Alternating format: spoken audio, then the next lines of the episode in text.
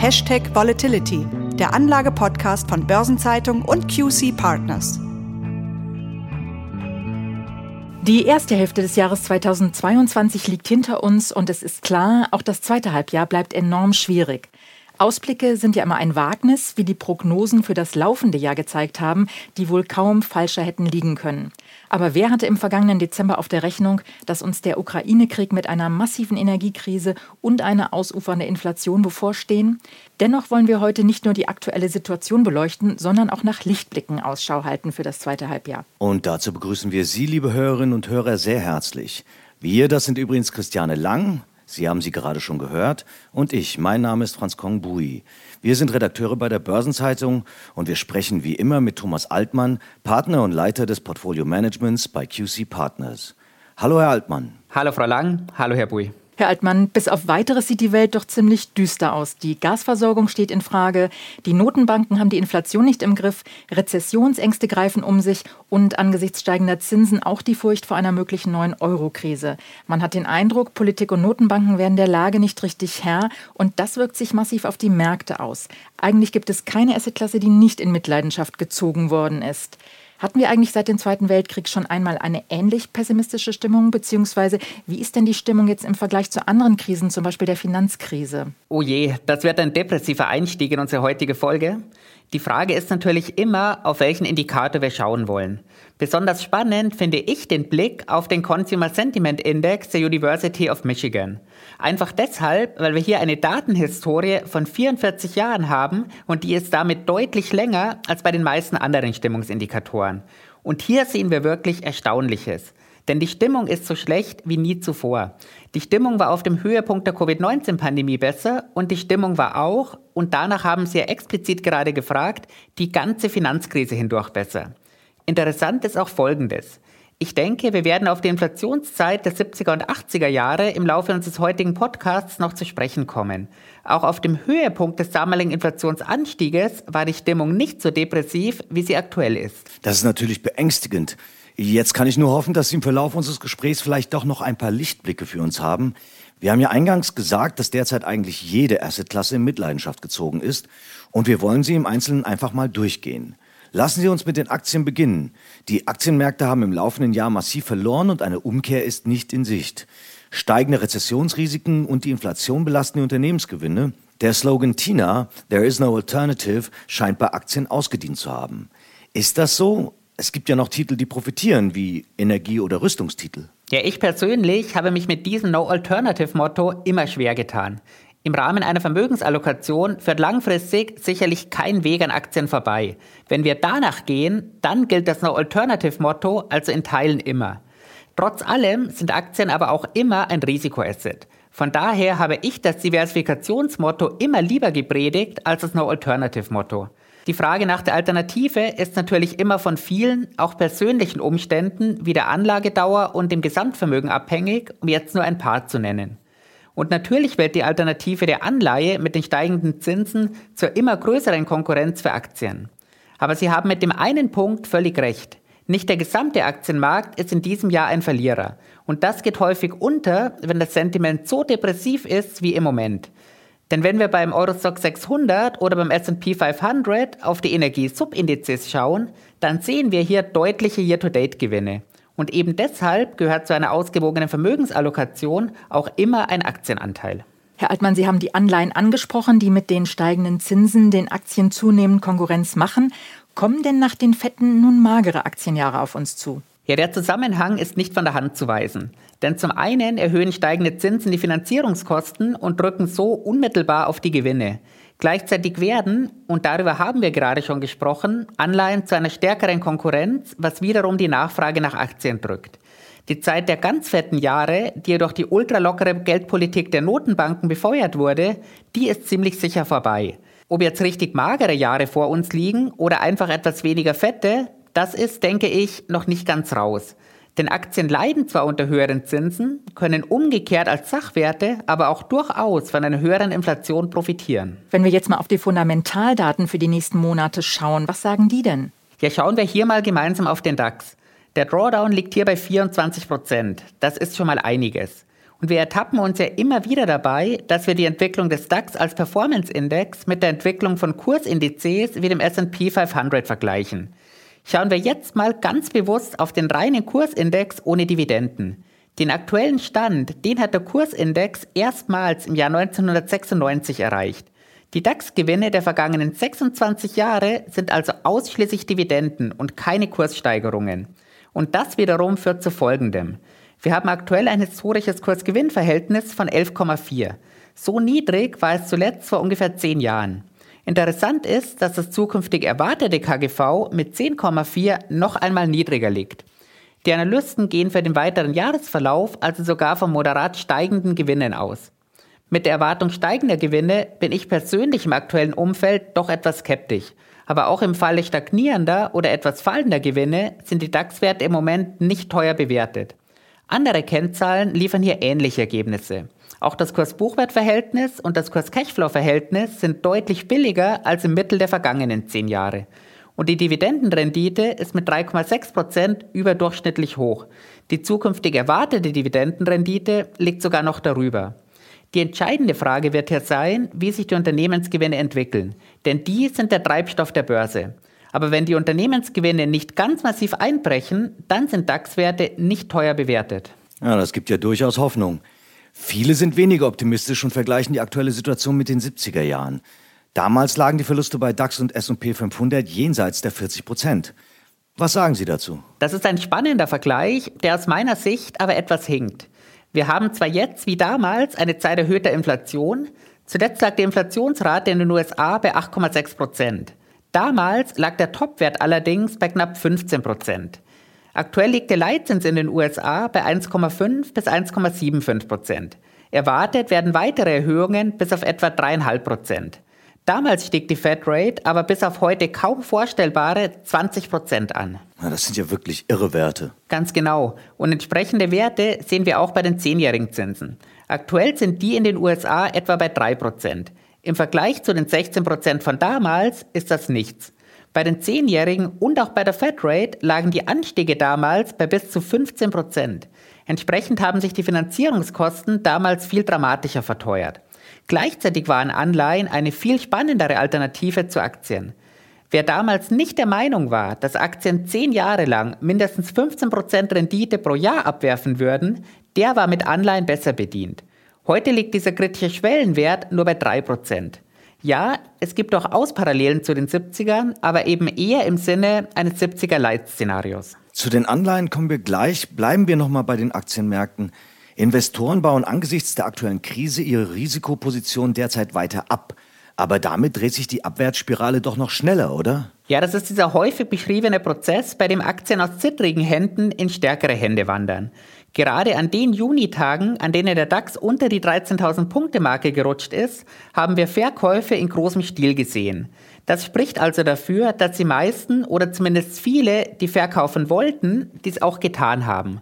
Ob das allerdings schon die große Kapitulation oder erst der Anfang eines längeren Kapitulationsprozesses war, das bleibt abzuwarten. Womit rechnen Sie denn in Sachen Volatilität, Herr Altmann? Die nimmt doch an Bärenmärkten zu. Ganz genau. Und wir sehen auch schon das ganze Jahr hindurch eine erhöhte Volatilität.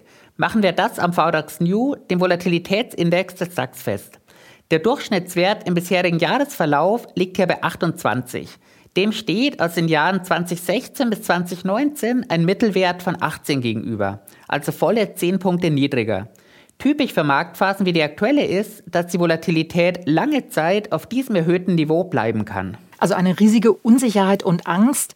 Wo stehen wir Ihrer Ansicht nach denn Ende des Jahres? Also wo sehen Sie den DAX oder den SP Ende Dezember? Ich habe schon befürchtet, dass diese Frage kommen würde, denn keine Frage ist so schwierig zu beantworten wie diese.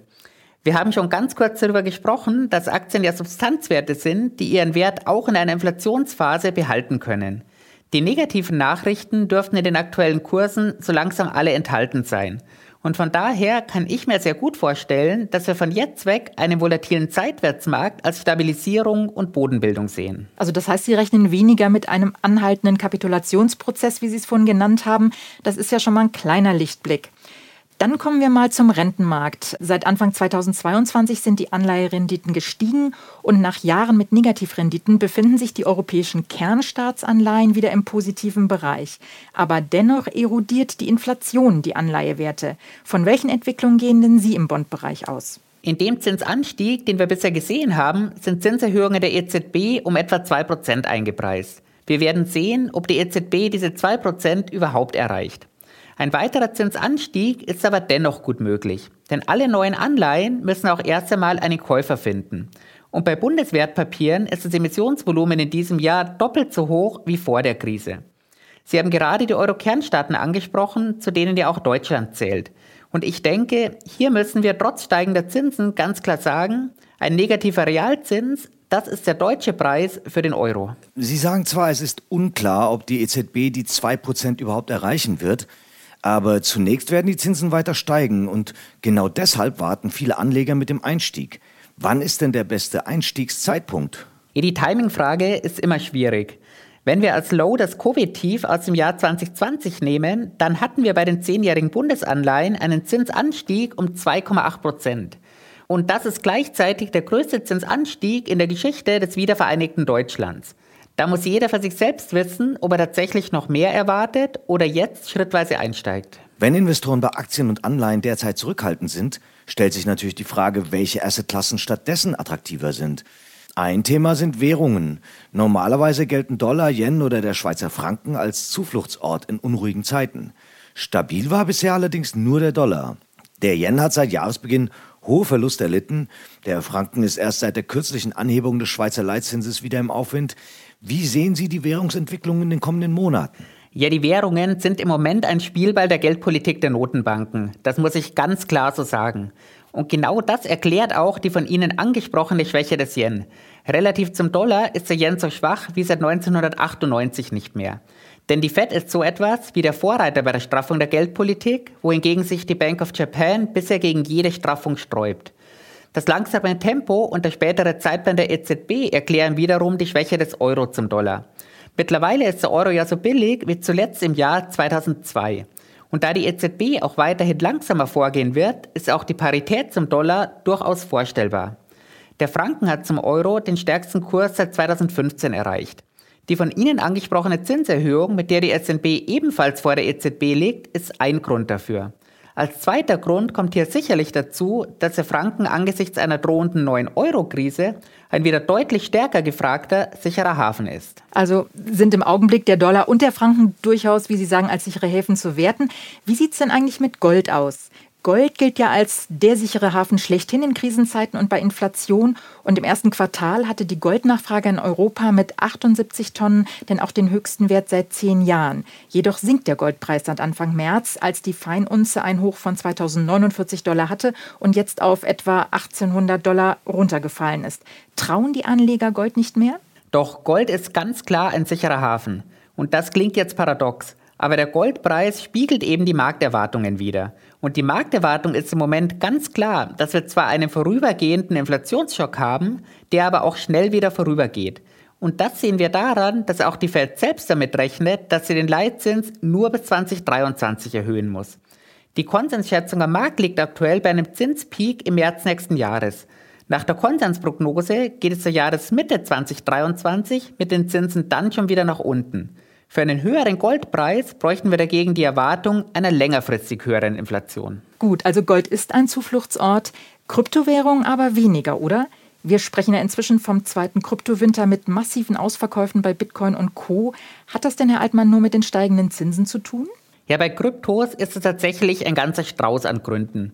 Die steigenden Zinsen führen natürlich dazu, dass Risikoassets weniger stark nachgefragt werden. Dazu kommt, dass Bitcoin und Co. vielen Erwartungen auch nicht gerecht geworden sind. Der Bitcoin ist eben kein sicherer Hafen und auch kein Inflationsschutz. Kryptowährungen sind eine eigene Risikoassetklasse. Und die verliert eben genau dann, wenn die Risikobereitschaft abnimmt. Und dann verliert sie typischerweise schneller und stärker als Assets wie Aktien. Dazu kommt, dass der Kollaps von Terra und Luna, den wir in einer eigenen Episode behandelt haben, das Vertrauen in Kryptoassets zusätzlich untergraben hat. Und auch die Zwangsliquidationen von Krypto-Hedgefonds helfen weder den Kursen noch dem Vertrauen. Ja, neben den Kryptowährungen sind ja auch viele Blockchain-Aktien unter Druck. Das Vertrauen in digitale Assets scheint insgesamt weg zu sein. Wie kann es zurückgewonnen werden? Ja, das Vertrauen hat bei vielen zumindest stark gelitten. Und ich denke, das wird auch etwas Zeit brauchen. Möglicherweise sehen wir in diesem Markt auch eine stärkere Bereinigung und eine Konzentration auf die größten und bekanntesten Kryptowährungen. Vielleicht bringt ja auch die stärkere Regulierung, die schon angestoßen wurde, Vertrauen zurück. Im Moment gehen Kryptoassets durch eine tiefe Krise. Die Blockchain-Technologie wird aber sicherlich nicht wieder komplett verschwinden. Das sicher nicht. Aber die schlechte Stimmung an den Märkten spiegelt natürlich die politische und wirtschaftliche Lage wider.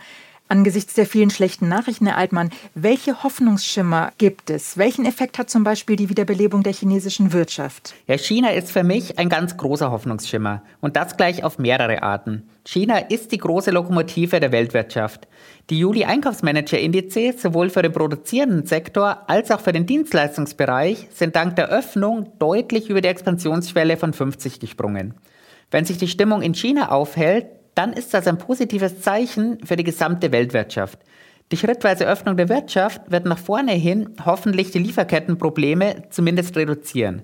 Und noch etwas Licht und Hoffnung. Die Aktienindizes in Hongkong und China haben im März und April ihre Verlaufstiefs markiert.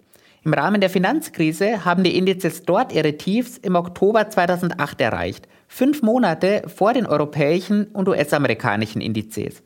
Das muss sich jetzt natürlich nicht exakt so wiederholen, aber es gibt Hoffnung, dass wir auch in Europa und den USA nahe am Wendepunkt stehen könnten. Ja, das hoffen wir alle. Bisher ist nach jeder Krise irgendwann wieder Normalität eingekehrt und das wird in irgendeiner Form auch dieses Mal wieder so sein. Nur könnte die neue Normalität schwieriger zu definieren sein als bisher, denn die Welt befindet sich nicht in einer singulären Krise, sondern hat mit dem Krieg, Klimawandel, Covid, Hunger, globalen Ungleichgewichten, Bedrohungen der Demokratien und Kampf um die Rohstoffe wirklich mannigfaltige Probleme. Zeitenwende ist deshalb auch ein großes Schlagwort. Wie wird sich die Zeitenwende langfristig an den Kapitalmärkten niederschlagen? Ja, allein die Straffung der Geldpolitik ist ja schon eine Zeitenwende. Der letzte Erhöhungszyklus, bei dem die EZB den Leitzins um mehr als ein halbes Prozent erhöht hat, war zwischen 2005 und 2007. Und das bedeutet, viele, die jetzt am Markt aktiv sind, haben so eine Phase noch nie erlebt. Allein das wird schon zu weniger verfügbarem Kapital und entsprechend niedrigeren Renditen führen. Beim Thema Globalisierung sind wir in einer ganz entscheidenden Weggabelung angekommen. Und im Moment ist offen, ob die Zukunft in der Globalisierung oder in mehr Nationalstaatlichkeit liegt. Ein Ende des Globalisierungstrends würde sicherlich in geringeren Ertragserwartungen münden. Und die anderen Themen, die Sie gerade genannt haben, kommen ja alle obendrauf. Da darf man im Moment sicherlich zu Recht sagen, die Zukunft, nicht nur an den Kapitalmärkten, ist so unsicher wie lange nicht. Aber sie ist damit eben auch so spannend wie lange nicht. Und auch jedes noch so schwierige Umfeld bietet Chancen. So ist es, Herr Altmann. Vielen Dank für dieses Schlusswort. Das war wieder ein sehr interessantes Gespräch. Ja, wir sind wieder am Ende unserer Episode angelangt und verabschieden uns nun von Ihnen, liebe Hörerinnen und Hörer. Was uns beide, also mich und meinen Kollegen Franz Kongbui angeht, ist es diesmal ein endgültiger Abschied, denn die Börsenzeitung kann ihre Mitwirkung am Podcast aus Kapazitätsgründen leider nicht fortführen. Wir bedauern das sehr. Uns hat die Zusammenarbeit mit Ihnen, Herr Altmann, sehr viel Freude gemacht und dafür möchten wir Ihnen herzlich danken. Auch vielen Dank von mir an Sie, Herr Altmann, und wir bedanken uns auch bei unseren Hörerinnen und Hörern für Ihr Interesse und Ihre Treue. Dass wir als Moderatoren künftig nicht mehr dabei sein werden, bedeutet zwar, dass dies heute die letzte Episode von Hashtag Volatility im bestehenden Setup war, aber natürlich soll es weitergehen, oder Herr Altmann? Genau das ist unser Ziel. Wir als kurze Partners bemühen uns, Ihnen auch weiterhin einen Podcast in diesem oder einem angepassten Format anzubieten. Über unsere Fortschritte dazu halten wir Sie über die Podcast-Plattformen, über volatility.podigy.io sowie über unsere Homepage auf dem Laufenden. Für heute gilt mein Dank Christiane Lang und Franz Kongbui. Danke für mehr als 60 gemeinsame, spannende und kurzweilige Episoden. Es war eine tolle gemeinsame Reise. Das war es auf jeden Fall. Alles Gute, Herr Altmann. Ja, die besten Wünsche auch von mir. Für heute verabschiede ich mich von Ihnen, liebe Hörerinnen und Hörer. Bleiben Sie uns gewogen.